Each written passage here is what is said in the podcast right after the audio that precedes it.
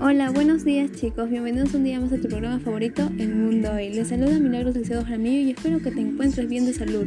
hoy tocaremos un tema delicado sobre nuestro planeta y salud y en cómo la contaminación está afectando a nuestra salud gravemente.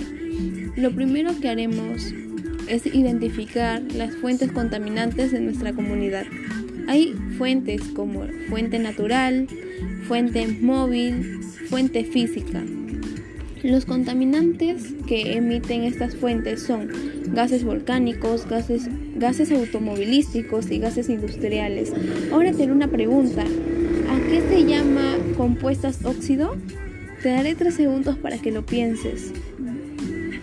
Se les llama aquellos que son formados por un elemento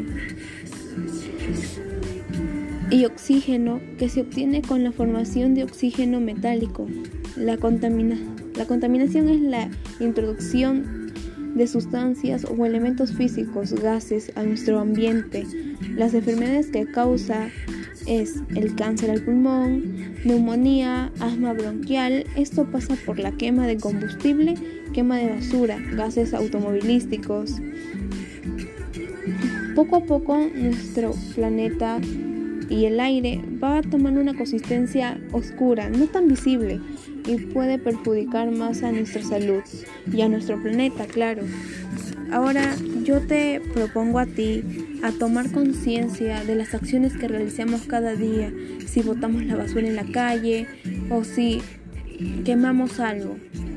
Quiero que lo pienses y digas si estás ayudando a tu planeta, sí no.